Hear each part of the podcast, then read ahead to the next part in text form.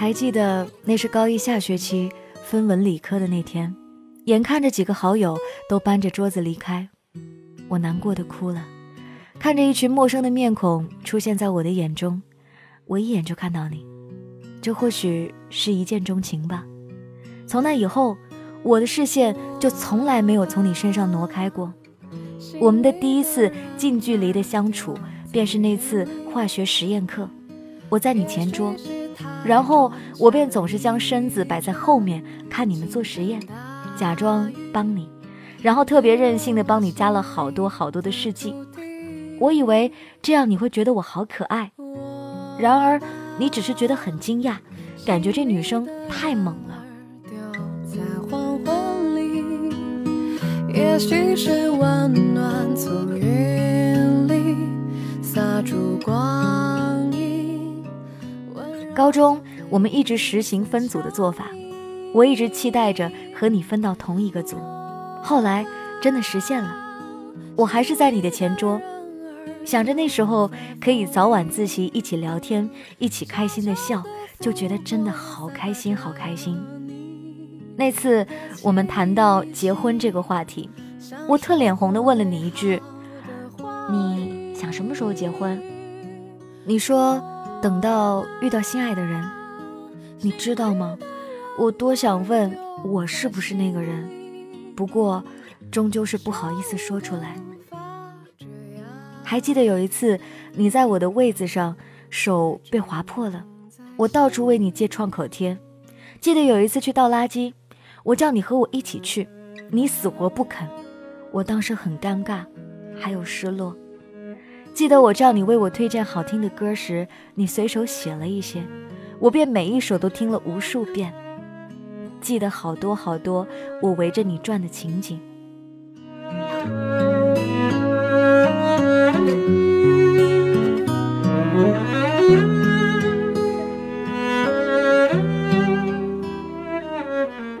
后来就这样慢悠悠的到了高三，我心心念念的还是你。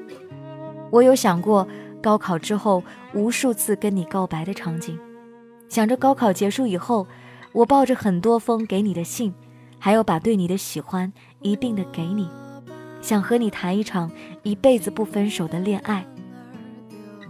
想象着我们能一起漫步在大雪中，一起看夕阳，一起坐在秋千上，告诉你关于我的一切，甚至想。我们以后要生小宝宝是长什么样子的？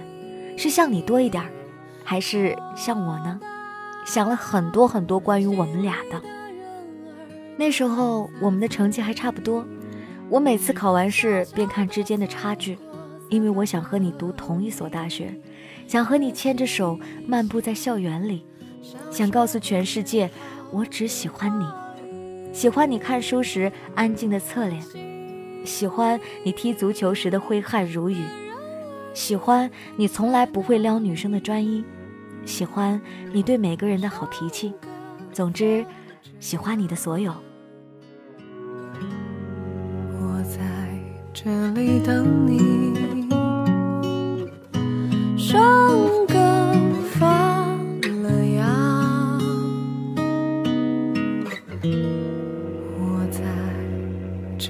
等你。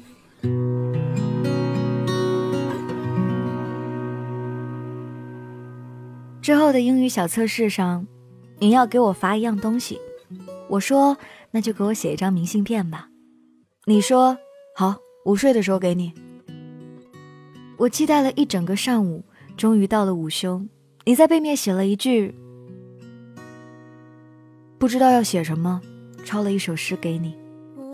我心里好失落，我多希望能写一句你想对我说的话呀。其实。冥冥中，我似乎知道你心里没我，可我不愿放弃。于是，在你生日那天，写了一张明信片。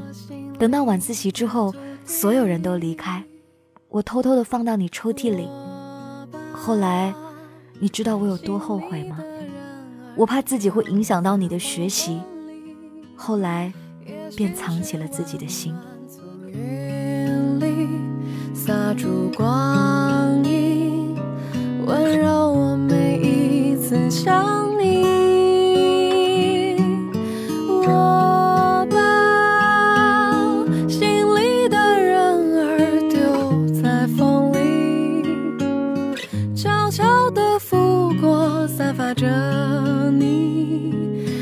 气息，像收获美好的话语。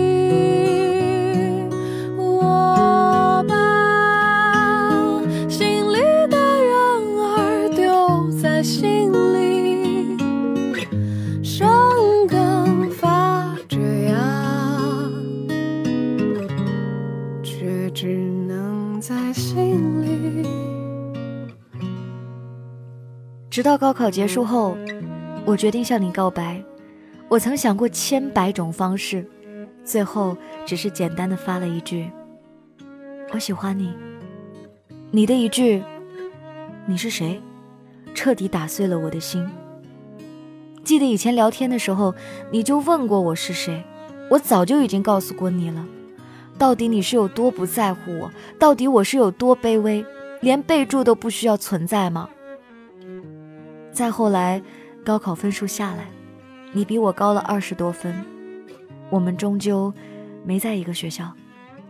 后来听你朋友说，你高考结束也向一个低年级的学妹表白了，结果也被拒绝了。现在我过得挺好，不再喜欢你，不再为你频频回头。有一句话说，心里不住着人的女生最酷。是的，我就是一个很酷的，心里没有任何人的姑娘。我想说，再见，我的暗恋。心里的人儿丢在风里，悄悄的拂过，散发着你的气息，像收获美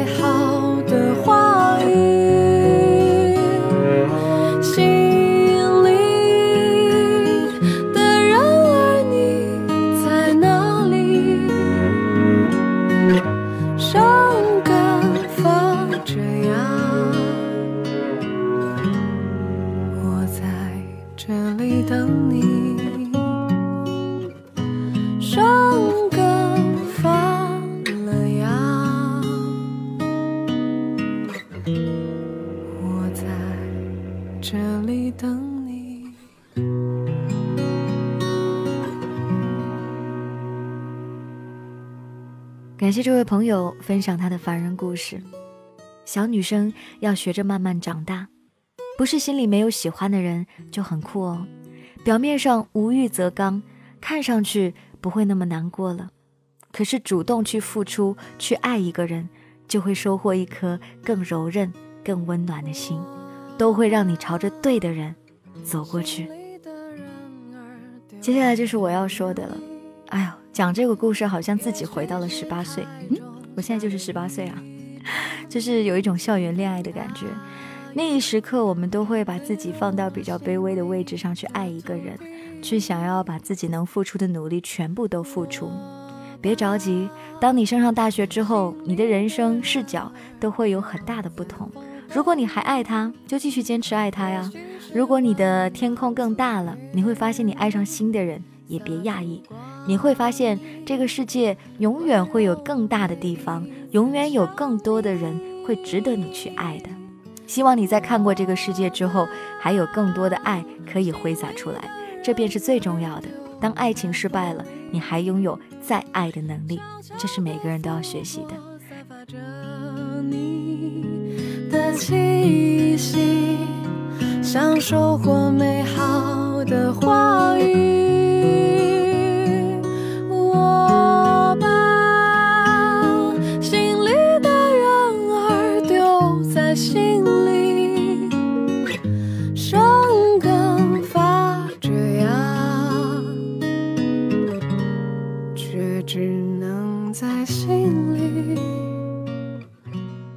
本期的凡人故事。给我投稿可以添加我的订阅号 DJ 白雪，在上面呢能够读到每天故事的原文，知道背景音乐，同时还可以给我留言。同时还可以看到我对于一些感情故事的态度和想法。如果你想分享你的故事，记得加我的订阅号，上面还能扫到我的微信二维码，直接留言给我就可以了。这就是本期的凡人故事，感谢本期编辑唐一，明天继续来给你讲故事。